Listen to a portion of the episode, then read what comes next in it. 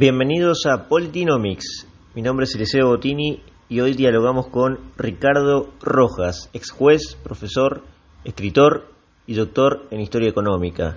Ricardo nos ayuda a entender jurídicamente la crisis actual de las democracias liberales que se ven imposibilitadas de frenar a los gobiernos autoritarios y sus cuarentenas obligatorias.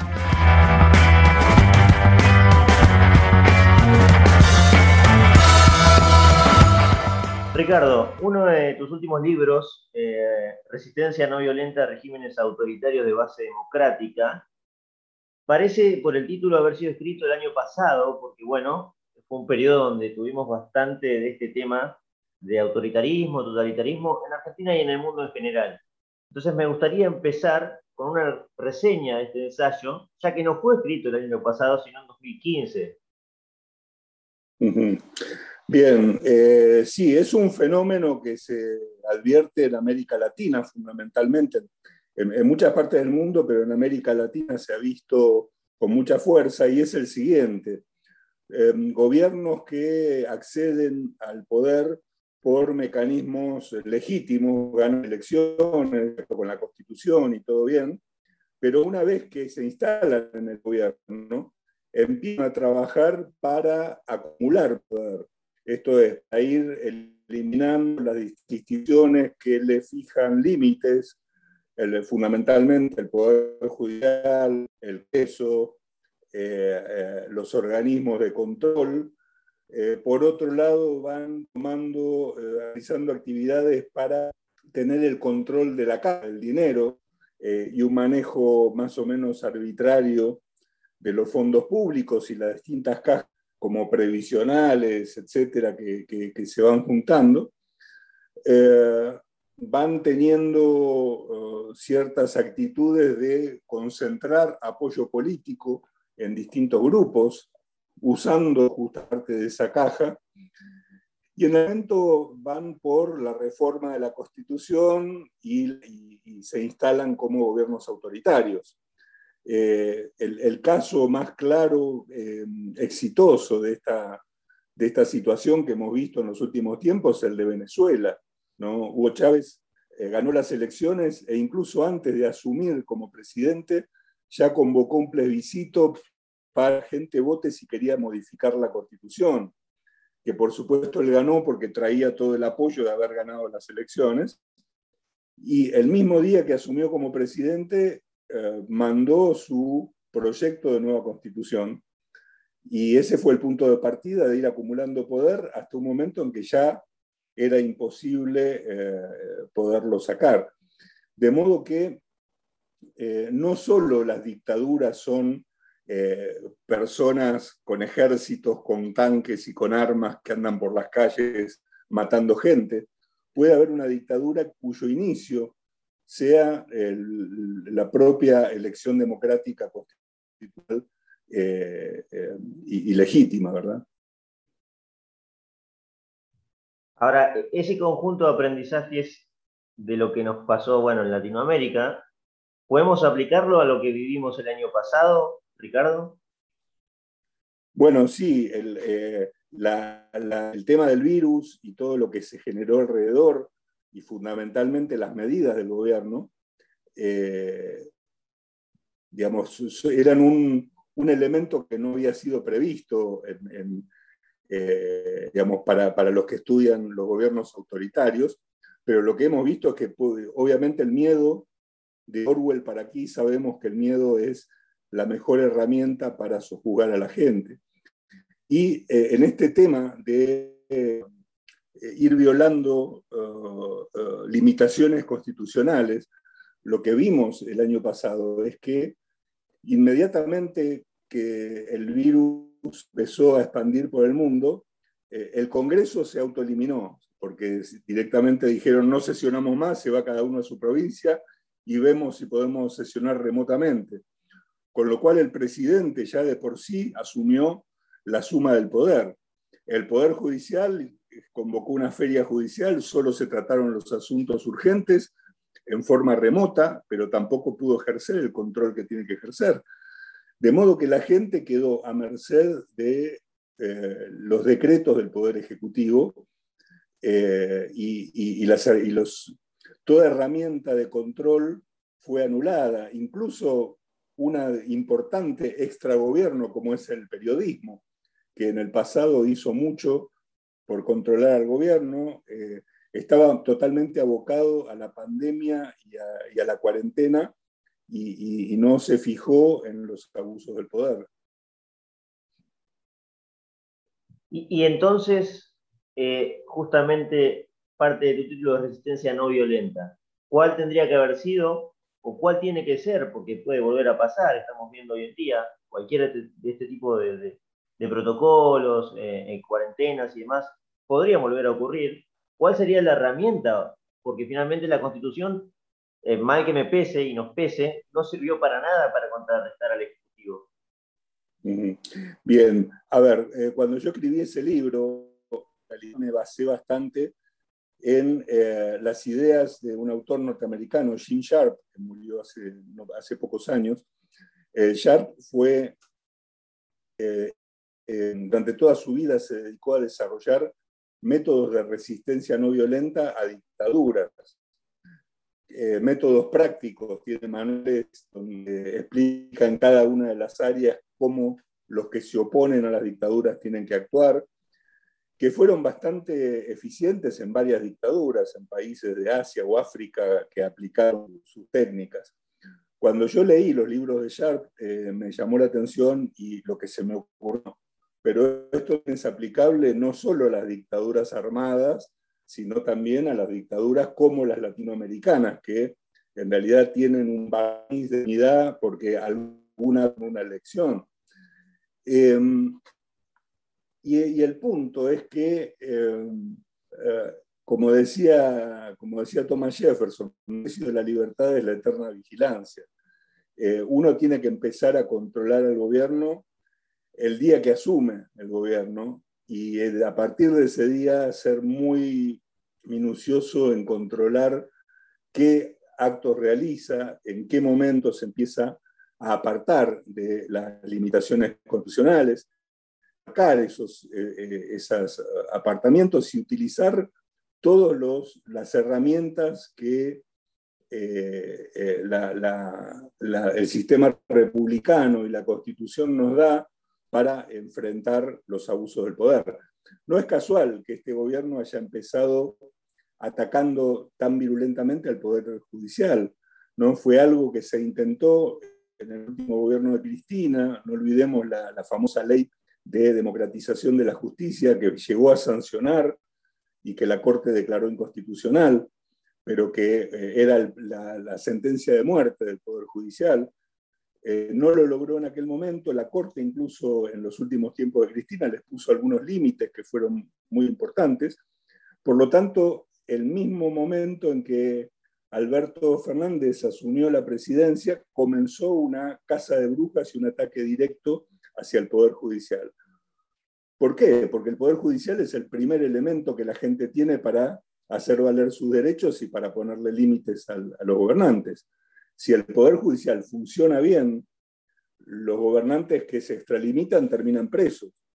En Argentina llevamos mucho tiempo de una pelea, un tira y afloja, entre que los jueces le tienen miedo al poder y no se sienten respaldados, y que los gobiernos corruptos avanzan lo más que pueden sobre el Poder Judicial, y que la gente le tiene desconfianza. Los jueces, en buena medida, una desconfianza justificada porque no han eh, actuado también como debieran en muchos casos, pero no obstante ello, termina siendo la única o la última salvaguarda que la gente tiene para enfrentar al avance del poder. Eh, en la medida que el gobierno termine de desmantelar el poder judicial, va a tener allanado el camino eh, porque no, prácticamente no va a tener límites en Argentina siempre tuvimos crisis, en general las crisis económicas, y la gente siempre decía desde que yo soy chico, bueno, con un par de buenas cosechas eh, resolvemos el problema. Pero hoy las crisis no son económicas, son institucionales. Y es una lucha por un grupo específico por tomar el poder completo del poder político, militar y económico. Eh, y cuando esto ocurra, eh, revertir esa situación va a ser prácticamente muy difícil y seguramente no va a ser pacífica. Por lo tanto, buscar todos los mecanismos institucionales que la gente tiene al alcance para tratar de limitar estos gobiernos eh, es muy importante porque la alternativa futura no va a ser incruenta. Eh, no, quiero irme demasiado de, la actualidad, la coyuntura, lo que vivimos en 2020. Eh, me quedaría la pregunta de, de, si ha sido inconstitucional lo que ha hecho este gobierno, pero como quizás es un poquito obvia, la voy a ampliar a nivel mundial. Todas estas medidas de confinamientos obligatorios y demás restricciones al transporte, todo lo que se te ocurre, Ricardo, y que me parece que vivimos a diario hoy en día todavía, eh, son inconstitucionales, porque si es así, toda la democracia mundial moderna está quebrada y, caída en este momento. Bueno, eh, no todos los países han actuado de la misma manera. Eh, hay países que donde las restricciones fueron más severas y otros fueron más, leves no es casual que eh, el gobierno argentino haya criticado tanto a los gobiernos que tuvieron restricciones más, leves, ¿no? porque en realidad eso no era una buena propaganda para el que quiere ser dictador. Eh, eso por un lado, o sea que hubo países donde eh, la gente siguió trabajando, los chicos siguieron yendo al colegio, las fábricas siguieron produciendo, con las limitaciones básicas, con los cuidados básicos, etcétera. Eh, que te diría que fueron muchos los países. O sea, y cuando hubo cuarentena fueron por poco tiempo y luego trataron lo más rápido posible de volver a eh, que la gente pueda hacer una vida relativamente normal. Eh, Argentina tuvo la cuarentena más larga, creo, en el mundo, por lo menos en términos formales. La gente en un momento se, se, cansó y empezó a salir a la calle, pero, pero legalmente seguía estando en cuarentena. Eh, y también, por otro lado, están los mecanismos institucionales. Hay países, por ejemplo, en España, los jueces han declarado inconstitucionales muchas de las medidas de, así de, extrema, extremo rigor que el gobierno ha tenido eh, y, han sido los jueces los que salieron a declarar inconstitucionales esas medidas. Eh, de modo que te diría que nosotros mezclamos, desgraciadamente en Argentina, gobiernos autoritarios por naturaleza, eh, falta de eh, limitaciones eh, institucionales fuertes, no hay ni partidos políticos de oposición fuertes, ni un poder judicial fuerte, nada que se les oponga. y una especie de cultura jurídica, el derecho es la ley, por lo tanto el, el, el gobierno que dicta las leyes puede dictar las leyes que quiera. Eh, esa mezcla fue un cóctel explosivo eh, que, bueno, motivó muchas eh, resistencias por parte de la gente. Todas las marcas tuvieron en, los últimos tiempos. Y esta crisis de el, robo escandaloso de vacunas, que creo que fue la gota que rebalsó el vaso, ¿no? porque finalmente, luego de todo lo que pasó cuando finalmente aparece aparentemente una vacuna que podría ser efectiva, lo primero que hacen los gobernantes es quedarse las ellos. Eh, y lo que más me preocupa es que justamente en Europa, mucho y en Argentina, eh, a pesar de que por acá, ya sea de la segunda, de la tercera, de la cuarta ola, como si fuera 1984, ¿no? Estamos, ya vimos un que es el virus, que se va reciclando permanentemente hacia el futuro y ninguna vacuna va a ser eficiente y el gobierno siempre va a tener el poder para este, decirle a la gente lo que tiene que hacer. Eso sí que es muy preocupante porque además cuando la gente se va acostumbrando a que violen sus derechos y su libertad, es muy difícil recuperarla. ¿no? Digo, después del de 9 de septiembre, eh, viajar en avión se convirtió en, un problema, ¿no? Antes uno iba, pasaba y, se subía al avión y viajaba. Hoy tiene que pasar por miles de controles y, gente, y la gente se va acostumbrando. ¿no? De pronto la gente se acostumbró en algún momento a que tenía los cinturones, los zapatos, que tenía que pasar por un montón de máquinas que lo tenían que revisar, todo revisar, la que no podía llevar comida en el bolso de mano, etcétera, etcétera. Acostumbró, perdiendo edades y se acostumbrando. Y de este virus no vamos a salir indemnes, en seguramente va a haber un montón que van a ser para peor respecto de la libertad y eso ya es una complicación. Haciendo referencia al acostumbramiento de las restricciones de libertades por parte de la gente, me hace pensar que lo que hace falta es más doctrina del liberalismo, imagino. Eh, ¿Ves esto posible, el liberalismo como respuesta a todo lo que está pasando, sea en el plano filosófico o político? Sí, yo creo que eh, hay por lo menos una serie de principios básicos del liberalismo que tendrían que ser eh, explicados y aceptados por la gente. ¿no? Esta idea de que un gobierno puede encerrar a todas las personas sanas por las dudas, eh, que es algo totalitario, es decir, históricamente las cuarentenas se han hecho para encerrar, para, los, para no contagien los que están enfermos queremos evitar que contagien a otros y los encerramos.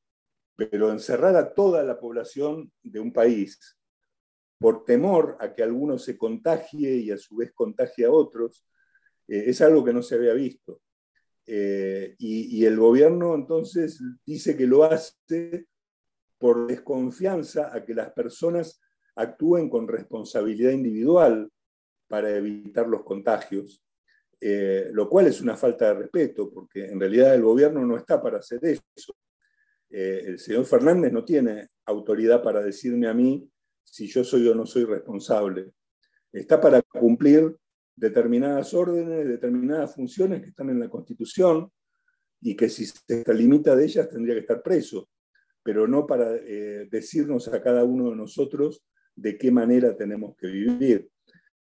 El liberalismo explica eh, la idea de la libertad individual y de la función supletoria del gobierno. Y la gente eso no lo ha internalizado eh, y hoy piensa que el gobierno puede hacer lo que quiera y que si lo dice el gobierno hay que cumplirlo, no importa lo que nos parezca.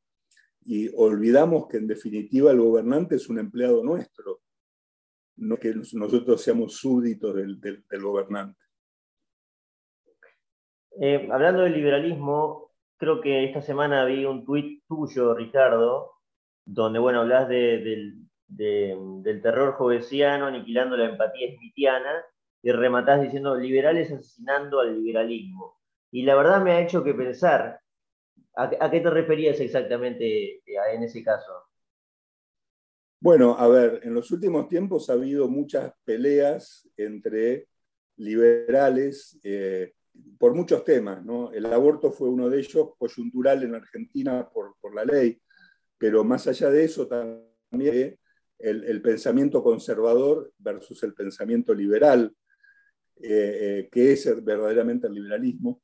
Y esas discusiones, lejos de ser discusiones, eh, como explicaría Popper, tendientes a mejorar el conocimiento, partiendo de la base de que todos podemos estar equivocados y que podemos mejorar nuestro entendimiento de las cosas, fueron discusiones salvajes, agresivas, peleas a muerte, donde posiblemente muchos de los que discutieron tal vez no fueron tan agresivos, pero los que lo siguen, esta cosa de las redes sociales, sus seguidores se convirtieron en una especie de manada de lobos eh, salvajes, eh, insultando de modo despiadado al que pensaba ¿no? Y yo pienso, si eso se ve dentro de las corrientes liberales, no quiero ni imaginar pasará corrientes más autoritarias.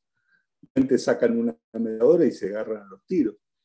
Eh, entonces a mí eso me desató mucho, porque en realidad yo vengo, tal vez tuve la parte de, eh, generalmente, ¿no? de, poder crecer en las ideas con gente que fue muy... Eh, eh, digamos, muy académica para discutir, independientemente de que pensáramos lo mismo o no. eh, y, yo me enriquecí muchísimo a lo largo de mi vida aprendiendo de personas que piensan muy distinto que yo. Y, creo que el liberalismo apunta a eso y que los liberales tomen cuatro o cinco ideas como eh, eh, eslogans de batalla y salgan a pelearse a los que no piensan igual, me parece que es muy desalentador. Quizás está de más la pregunta, pero entonces vos, Ricardo, desde tu perspectiva, no estás viendo con mucha esperanza los intentos armados políticos para representar a cierto público liberal, de aquí en el futuro. Mira, eh, yo siempre intenté ser eh, algo optimista en esto. No sé si es bueno o malo, pero eh, cada vez que hubo un intento de un partido liberal, yo por lo menos he apoyado de entrada. El problema es que después siempre terminó mal, por, primero por varios motivos. primero, porque yo creo que un partido liberal tiene que estar alrededor de ideas y no de personas.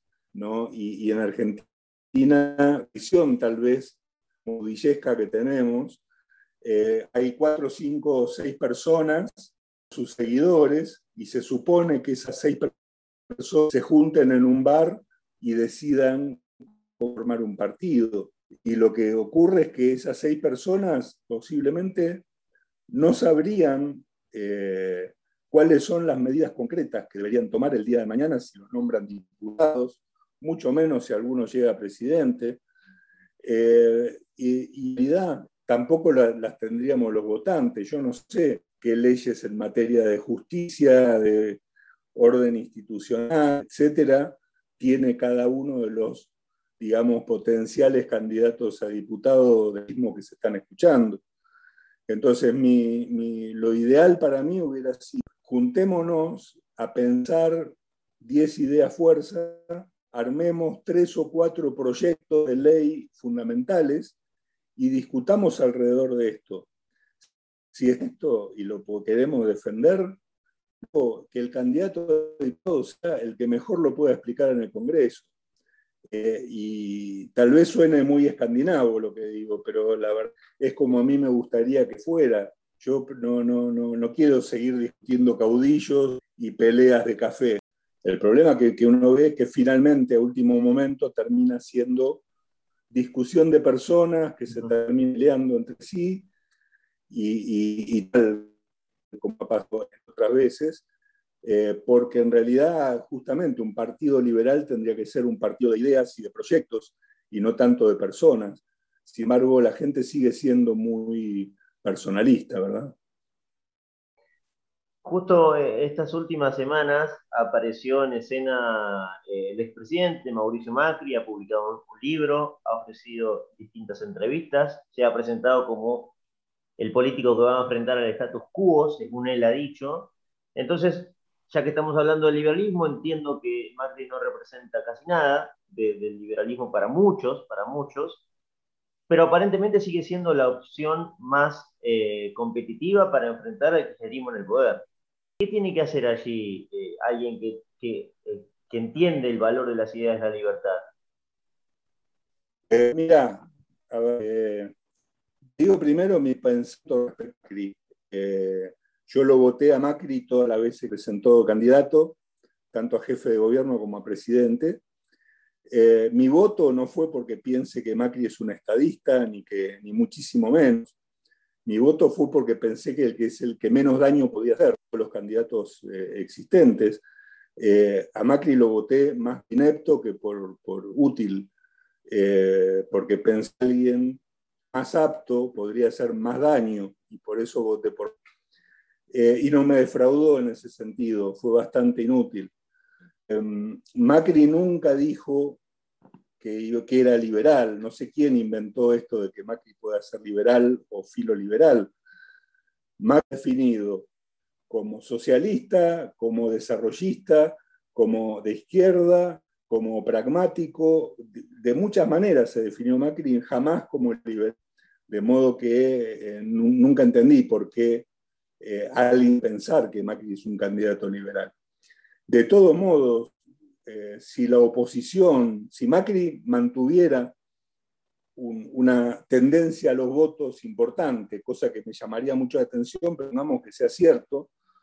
Yo lo prefiero Macri antes que a Rodríguez Larreta o algún otro candidato del mismo sector.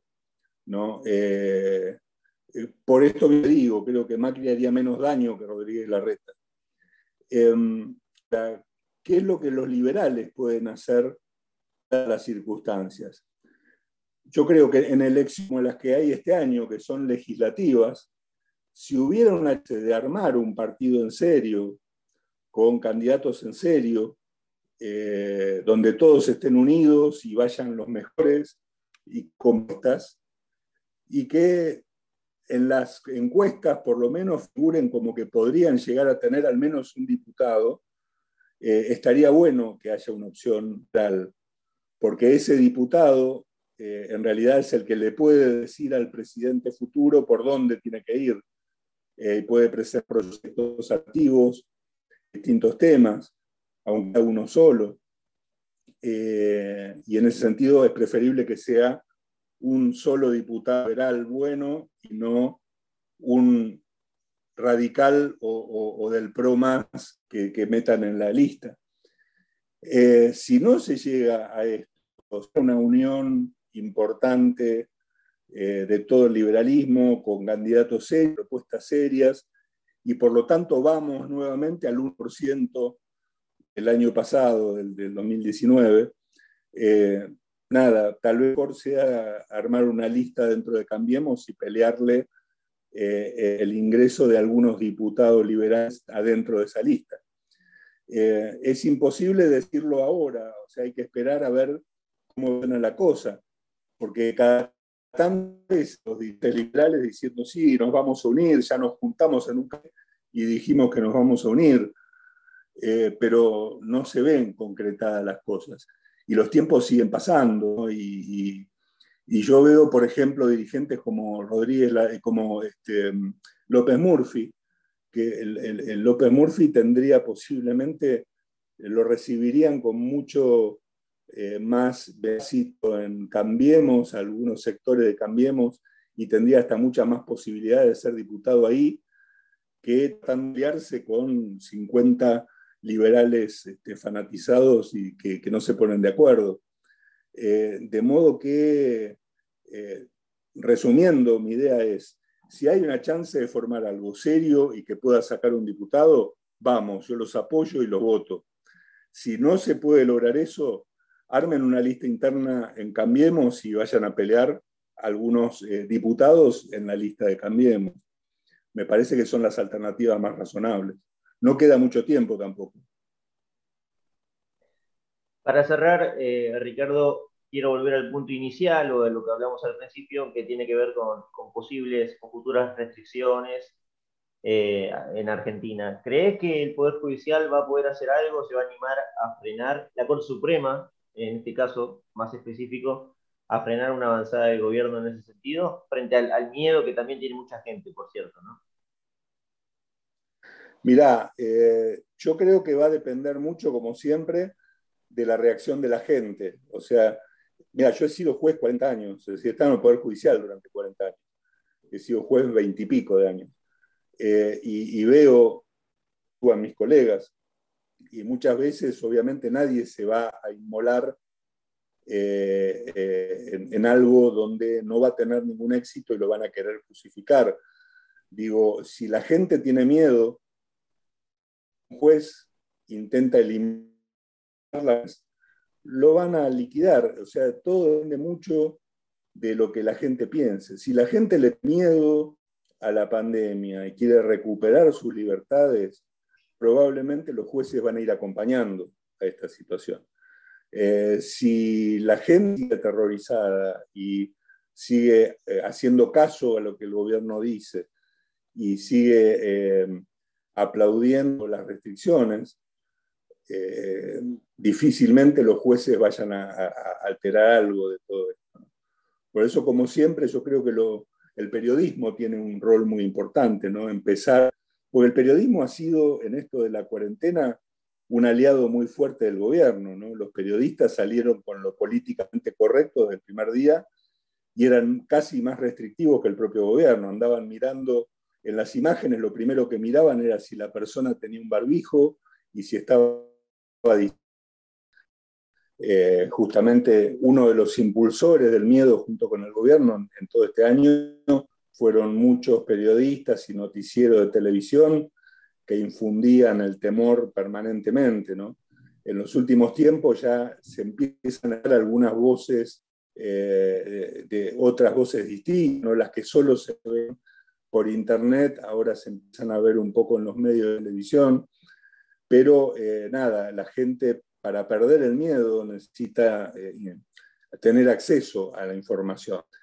y, en ese sentido creo que va a ser importante y sobre todo porque hay muchas, digamos, muchas eh, afirmaciones que son muy eh, incoherentes por parte del gobierno, que la gente ya se está dando cuenta que, son incoherentes. Ricardo, muchas gracias por esta entrevista. Bueno, gracias a vos, un gusto grande.